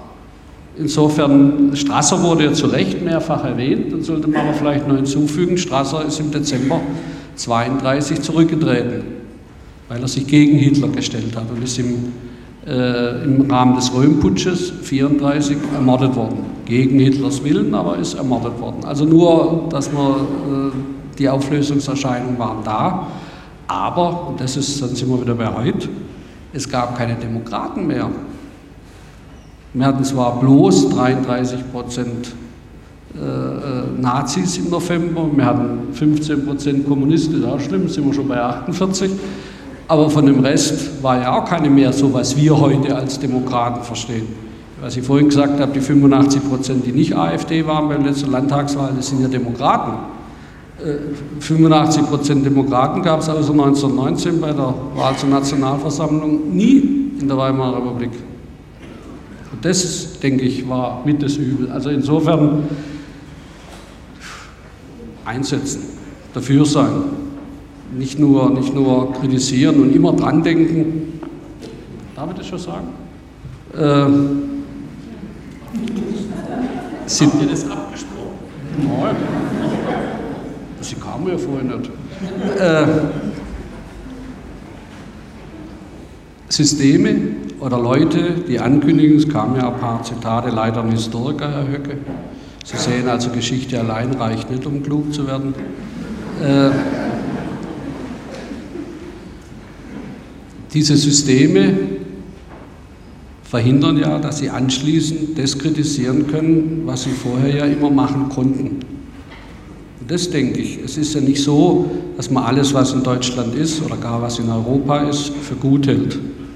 Aber Sie alle, wir alle dürfen sagen, was wir davon halten. Und wir können offen darüber reden, ohne dass uns was passiert. Und jede Partei, die auch nur andeutungsweise dieses wenn sie gewinnt, verhindern will, darf, egal was sie sonst sagt, nicht gewählt werden, weil sie anschließend nichts mehr sagen.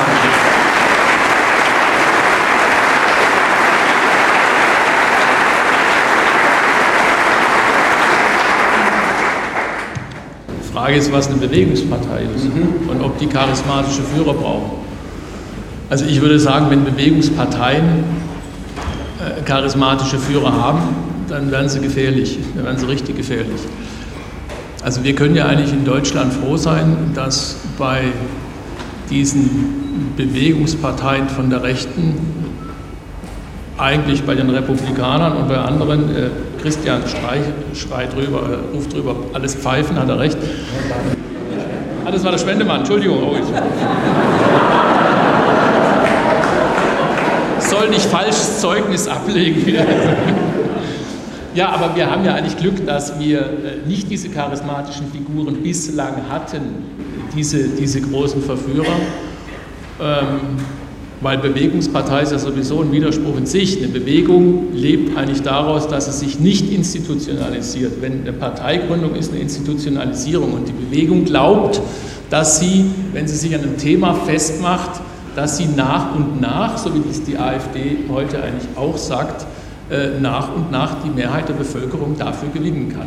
Also Frau Petri sagt ja, wir werden regieren, weil keiner mit denen regieren will, sind sie überzeugt davon, dann werden wir halt über 50 Prozent kriegen müssen.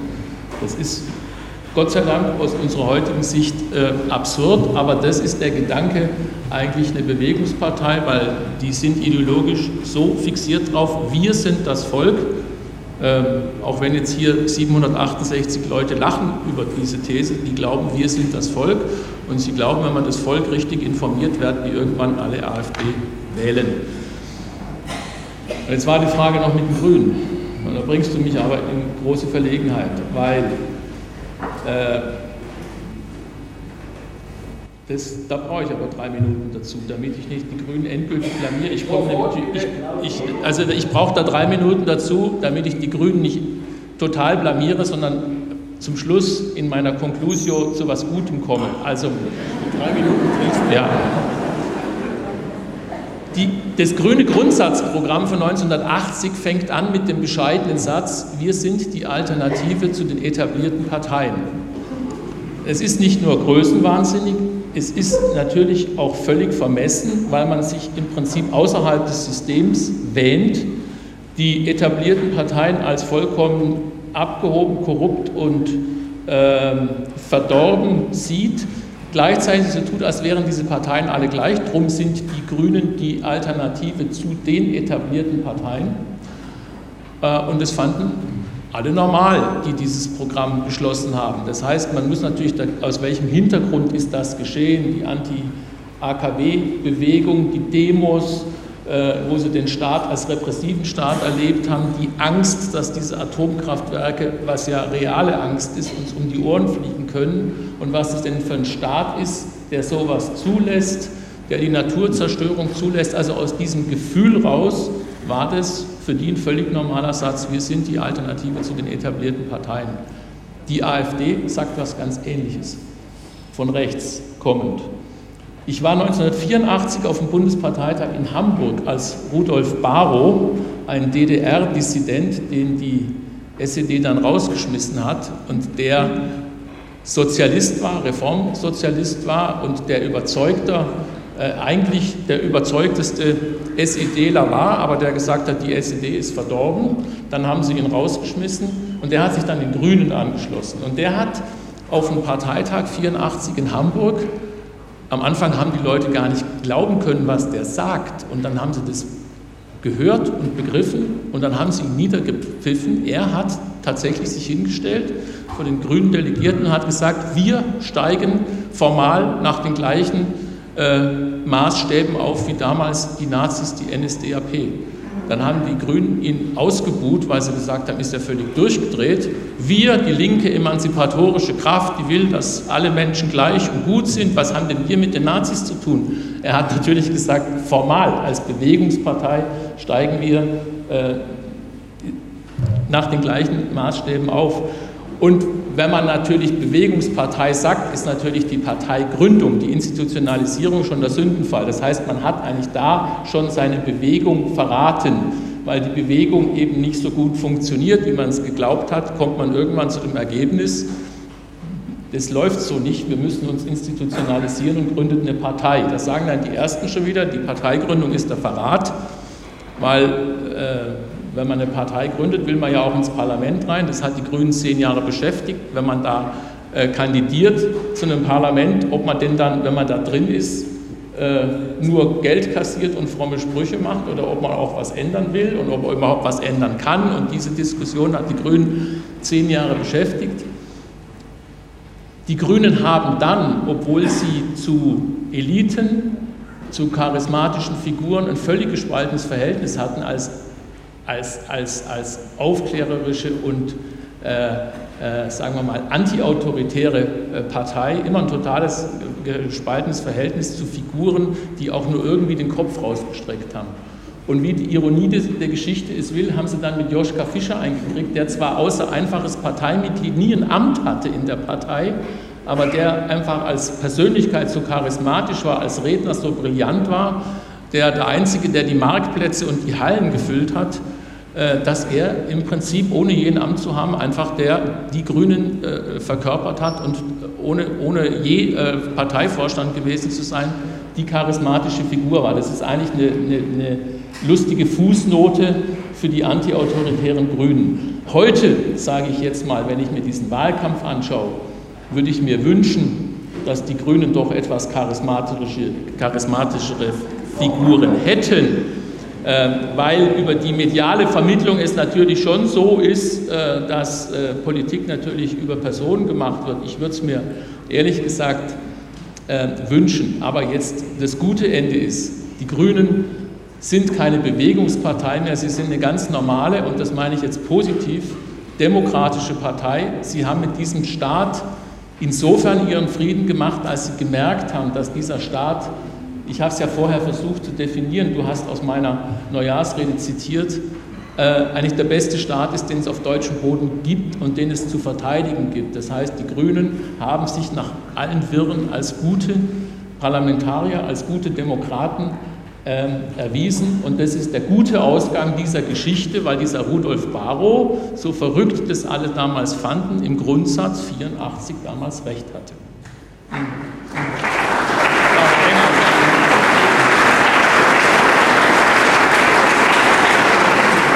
Ja, ich bin drauf gekommen, weil die Stuttgarter Zeitung hat dich ja mit Bewegungspartei, die Grünen sollten weniger Bewegungspartei sein, zitiert letzte Woche.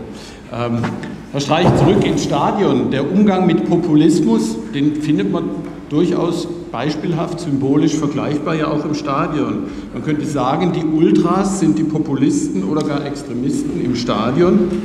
Und siehe Hansa Rostock und andere Erscheinungsformen, der Umgang ist hier schwierig. Ausgrenzen oder integrieren? Innere Demokratie sollte man schauen, dass man so wenig wie möglich ausgrenzt und versucht natürlich einen Dialog zu führen. Und deshalb sage ich äh, natürlich nicht ausgrenze, ähm, wenn gewisse Regeln, die es geben muss in, einem, in einer Gemeinschaft, äh, eingehalten werden. Äh, Populismus im Fußball, ist ja auch die, äh, Fußball ist eine, für mich in der Zwischenzeit eine sehr politische Angelegenheit. Es war immer politisch, aber es wird die, die Bedeutung, die ihm beigemessen wird, die ich äh, für weit übertrieben halte, auch medial. Ich freue mich, äh, wenn, wir, wenn wir medial vertreten sind. Ich freue mich, wenn wir, wenn wir Geld verdienen können über Fernsehen. Aber ich finde nicht, dass es noch angemessen ist, ähm, was, äh, was, welche Bedeutung Fußball beigemessen wird. Es ist sehr interessant, wenn du Politiker teilweise zuhörst, äh, die Rede im Bundestag oder äh, wie viele Fußballbegriffe verwendet werden, ähm, um dann sozusagen sich, ähm, um, um, sich, um, um, sich, um, sich, um sich verständlich zu machen. Also das, wird ja, das, das ist ja eine bewusste Handlung, um damit gehört zu werden. Ähm, und natürlich ist es so, dass wir mit Populismus konfrontiert sind, das ist keine Frage, und natürlich auch mit einem gewissen Gewaltpotenzial, wobei man sagen muss, dass so viele Menschen, die zu Veranstaltungen gehen, man muss sich einfach vorstellen, in Dortmund kommen dann einfach 80.000, wenn wir dann mit dem Bus reinfahren, man kann es gar nicht glauben. Früher war das bei einem riesigen Rockkonzert, äh, waren mal 80.000 oder und das ist bei uns äh, nicht in jeder Stadt, aber fast jedes Wochenende. Und natürlich sind dann, wenn so viele Menschen da sind, gibt es natürlich auch Konflikte.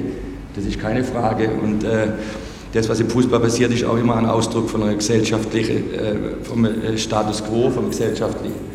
Ähm, aber natürlich sind wir, müssen wir immer schauen, inwieweit wir dann mit, populistische, mit populistischem Gedankengut und auch, leider, muss man sagen, in manchen Vereinen mit rechtsradikalem Gedankengut konfrontiert sind.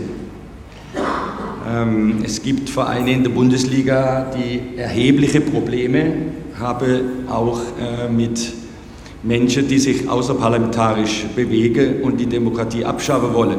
Und äh, das ist sicherlich etwas, was in dieser Form nicht genug beleuchtet wird, auch medial bei uns, weil natürlich die Vereine da Angst haben, dass in ein ganz negatives Licht kommen. Ich möchte jetzt wirklich nicht äh, sagen, welche Vereine das sind. Ich hoffe, dass es dann Historiker gibt, die das dann äh, sagen. Aber wenn ich sage, dann habe ich morgen äh, wieder die große, die große Meldung, Streik sagt im Kicker. Und, äh, aber, aber es ist so, dass, dass, dass das eine, eine Problematik darstellt.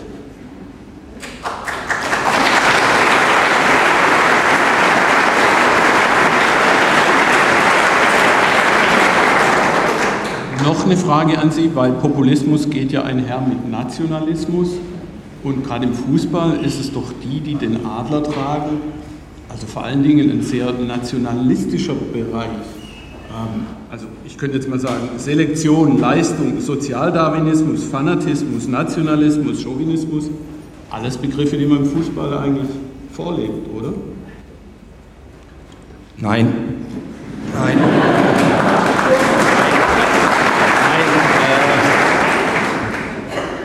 Es wurde einfach irgendwann national, es, es wurde Nationalstaaten gegründet. Wie wir alle wissen, das ist noch nicht so lange her.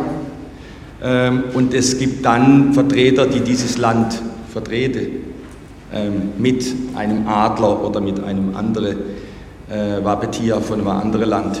Das bedeutet aber nicht, dass man nationalistisch denkt, sondern man, dann muss man dann schon differenzieren, dass wir dann als Sportler ähm, gegen ein anderes Land spielen und äh, im Fußball ist es ja zum Glück so, das ist dann das Gute, äh, dass so viele Spieler immer wieder hin und her wechseln.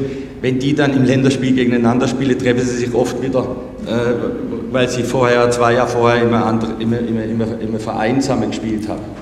Ähm, also von dem her ist es so, ähm, dass ich finde, eine gewisse Form von, äh, also wenn ich jung war zum Beispiel, war das schon so, dass ähm, Nationalmannschaft und die, und, und, die Nationalhymne singen und so, das haben wir jetzt nicht so gern gehabt, weil wir schon immer nur das Gefühl hatten, also ich auch aus dieser Historie, ähm, ich muss jetzt nicht noch ganz laut verkünden, dass ich ein Deutscher bin.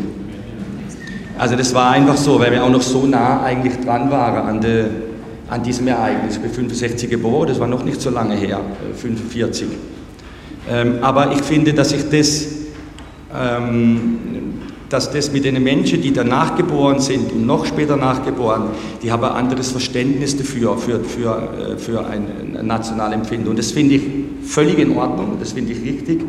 Äh, aber es darf nicht ähm, natürlich dazu führen, dass es zu, zu einem so äh, überbordenden Nationalstolz und, und zu einem Ausgrenze anderer Nationen führt. Aber ich finde, das tut es in aller Regel äh, nicht. Für mich ist es akzeptabel, soweit wie es meistens ist.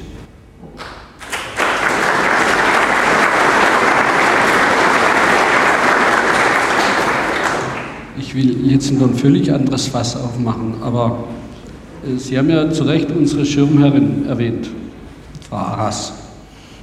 Und Sie wissen wahrscheinlich alle, dass Frau Arras ja nicht in Deutschland geboren ist. Ich habe noch nie jemanden so mit so viel Stolz, auch mit diesem Begriff, über Deutschland, über ihr Land reden hören, was wir gebürtige Deutschen uns gar nicht mehr trauen. Und ich glaube schon, dass wir uns darüber Gedanken machen sollten und nicht immer gleich dann mit der Nationalismuskeule kommen, wie man auf Dinge stolz sein kann. Also jetzt sagen wir unser Grundgesetz, auch inzwischen auf die Aufarbeitung, wenn Sie mal alle, wir sind ja nicht die Einzigen, in der Zeit nicht so ganz toll waren, Japan, aber auch das eine oder andere von den Deutschen besetzte Land hat ja noch ein paar Leichen im Keller, die man vielleicht noch etwas genauer aufarbeiten könnte. Also ich finde schon, es gibt Dinge, auf die man stolz sein kann, aber stolz heißt nicht negativ gegenüber anderen. Das heißt nicht was ausgrenzend, das heißt nicht sich erhebend besser zu sein als. Und vielleicht als letztes auch nochmal zu unseren Nationalsymbolen. Äh, selbst dieses ja zu Recht verbotene Lied Deutschland, Deutschland über alles, da sollte man vielleicht mal daran erinnern, das hieß ja nicht über Frankreich, über Russland, über Italien, sondern das hieß über Baden, über Württemberg, über Bayern, über Preußen, über Österreich, über Thüringen, über Hannover. Deutschland als Ganzes und Schwarz-Rot-Gold, das war ja das damals beim Sommermärchen, also nicht Beckenbauer, sondern das richtige Sommermärchen. Warum haben die jungen Leute es da, sind die da mit dem Auto plötzlich umgefahren? War doch toll. Schwarz-Rot-Gold ist immer nur in demokratischen Systemen verwendet worden. Es ist nicht im Kaiserreich verwendet worden, es ist nicht im Dritten Reich verwendet worden und selbst die DDR hat noch Hammer und Sichel reingehauen. Also Schwarz-Rot-Gold, so wie wir es haben, stammt von der 48er Nation, da können nur die Badener wirklich besonders stolz drauf sein. Ohne Preußen wäre das hier schon damals mit der Demokratie was geworden. Und das muss jetzt. Ja.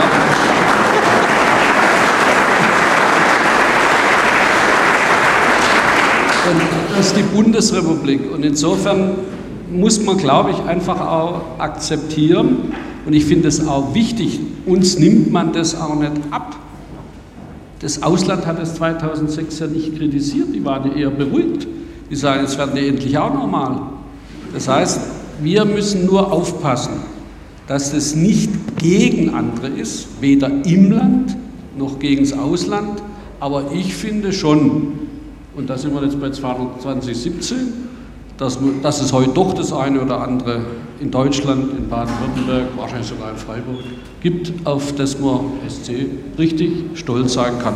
Und ich finde, das kann man auch ruhig sagen, aber bitte nicht, indem man andere diskriminiert, indem man sich über andere stellt, sondern einfach auf das, was man geleistet hat, was vielleicht auch die Uni, wenn sie jetzt hier eine europäische Uni hinkriegen, kann man auch darauf stolz sein. Warum denn nicht? Aber nicht nationalistisch.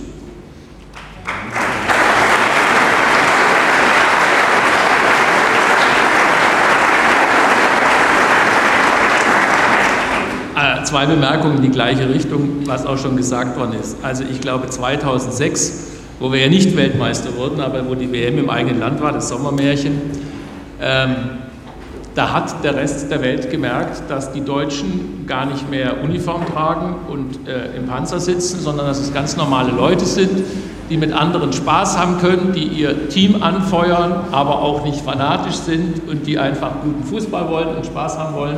Das war die Entdeckung der Welt an der Fußball-WM 2006. Da sagen mir alle, ja, wir wissen ja, wie wir sind, aber offensichtlich hatte die Welt ein anderes Bild von den Deutschen und das Bild ist in diesen vier Wochen sehr positiv korrigiert worden. Und äh, das, was Christian Streich sagt, ist doch völlig richtig. Sport hat mit Wettkampf und Wettkampf hat mit, äh, mit, mit Leistung und Gewinnwollen zu tun. Aber das, wenn man Sport richtig betreibt, ist man ja auch fair. Und wenn man äh, gewinnt, dann lässt man ja den Unterlegenen auch leben und respektiert ihn. Und sonst könnte man ja auch nicht mit ihm Sport machen. Und ich glaube, diese Werte, ähm, die haben die Deutschen schon kapiert. Und als wir Weltmeister wurden vor drei Jahren, war das ein großes, freudiges Fest. Aber es war kein nationaler Aufschrei, dass wir die Größten sind, sondern wir haben uns einfach gefreut, dass die Jungs mit dem Yogi zusammen äh, die Weltmeister geworden sind. Das war eine zweite Bemerkung, die in die gleiche Richtung geht, dass wir eigentlich schon ein tolles Land sind.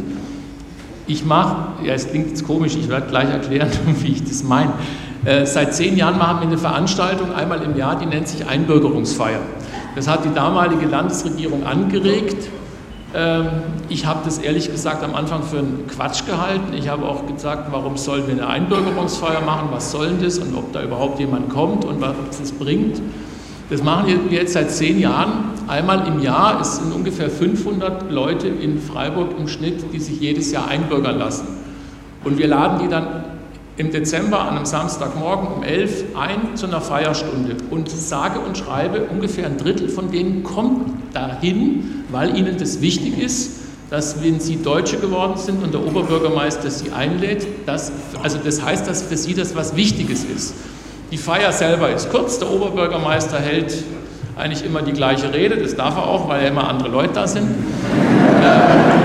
Dann, dann äh, spricht noch jemand, der eingebürgert wurde, warum er sich einbürgern hat lassen. Gibt es vorher und hinterher ein Musikstück und dann ist die Veranstaltung eigentlich zu Ende, weil es dann gibt Häppchen und was zu trinken. Und dann passiert rituell immer das Gleiche. Der Erste kommt auf die Idee, Herr Oberbürgermeister, darf ich mit Ihnen zusammen ein Foto machen? Und dann kriegen die anderen mit, dass die mit mir ein Foto machen, dann wollen alle ein Foto mit mir. Und das sind die spannendsten Minuten für mich, weil dann habe ich die Leute immer da stehen, das sind Familien oder die kommen aus, aus Afrika, aus Lateinamerika, aus Asien, aus Arabien, also aus der ganzen Welt. Und ich frage immer, wo kommen sie denn her? Und warum sind sie Deutsche geworden? Und die sprechen sich ja nicht ab untereinander, aber die erzählen mir immer in vollem Ernst und mit toller Begeisterung, was Deutschland für ein tolles Land ist, wie nett die Menschen sind, wie gut sie sich aufgenommen fühlen, dass es ein sicheres Land ist, dass das Land nicht korrupt ist, dass es hier Gesetze gibt, dass, es, dass wenn, sie mit dem Nachbarn, dass, wenn sie mit dem Nachbarn Ärger haben und vor Gericht gehen, dass sie dann nicht äh, da irgendwelche Scheine rüberwachsen lassen müssen, sondern dass sie sogar die Hoffnung haben, dass der Richter sie ernst nimmt und dass es sogar so etwas wie Gerechtigkeit gibt. Äh, und, und solche Dinge erzählen die mir. Und wir schämen uns für unser Land. Ich weiß eigentlich nicht. Die sind viel stolzer als wir. Und das war das mit Muchterem Arras, die als Zehnjährige aus Anatolien nach Stuttgart kam und heute Landtagspräsidentin ist. Und die sagt zu Recht, Mensch, schaut an mir, es geht. Ich bin ein Einwandererkind. Äh, ich habe mich hochgeboxt und es gibt tausende von anderen, die das auch können. Das ist einfach toll. Also ich glaube, von außen sieht man viel mehr, dass wir eigentlich ein tolles Land sind, aber wir müssen es auch verteidigen.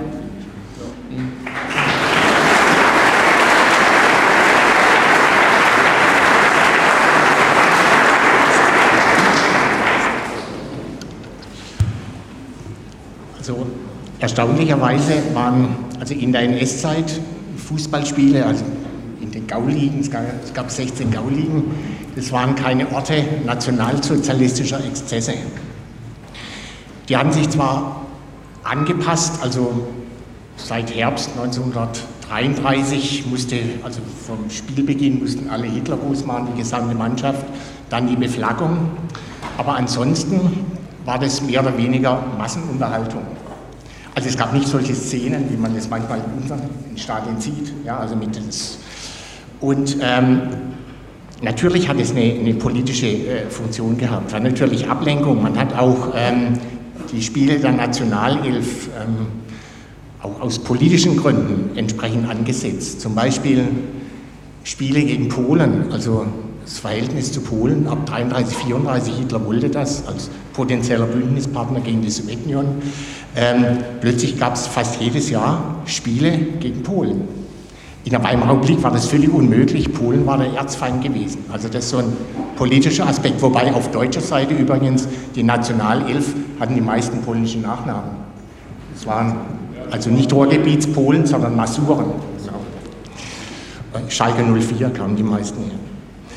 Und äh, also das waren schon äh, politische Gründe. Jetzt ganz wichtig war natürlich auch der Anschluss Österreichs, wo dann eine großdeutsche Mannschaft gebildet werden sollte. Und Herberger gesagt hat, das geht nicht. Die Österreicher waren sehr gut, aber die haben eine andere Spielweise.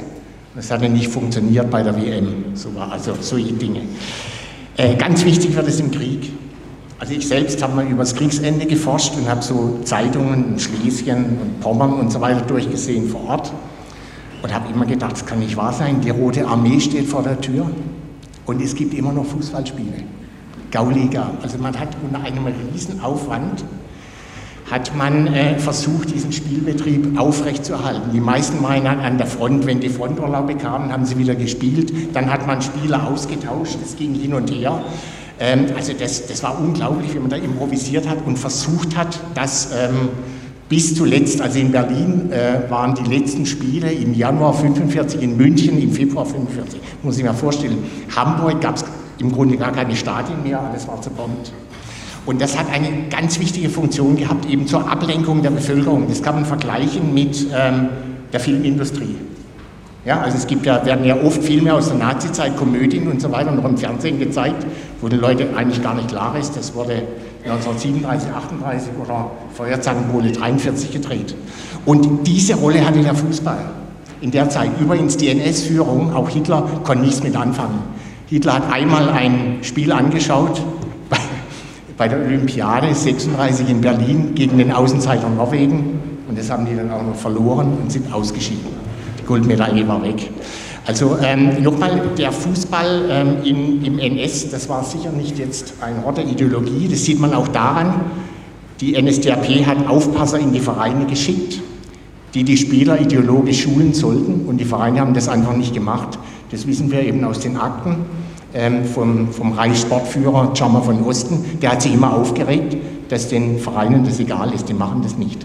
Also auch so muss man ein ähm, bisschen äh, hier auch gibt gewisse Unterschiede. Also nochmal solche Szenen, wie es manchmal bei uns gibt, bei den bestimmten Vereinen. Ähm, das war damals nicht so.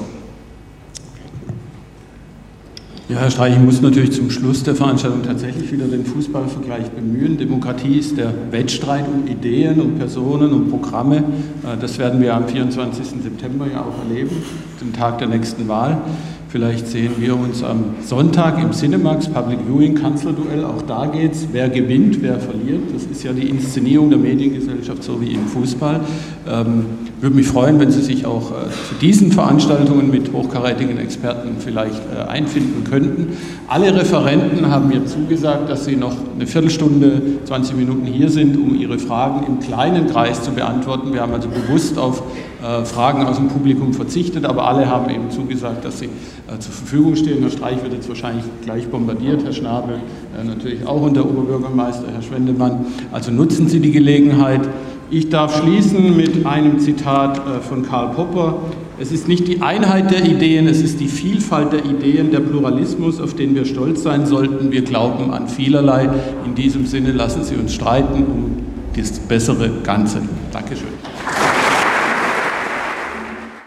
Das war die Aufzeichnung der Podiumsdiskussion vom vergangenen Mittwoch im Audimax zum Thema Reichstagswahl 1932, Bundestagswahl 2017, organisiert von der Landeszentrale für politische Bildung.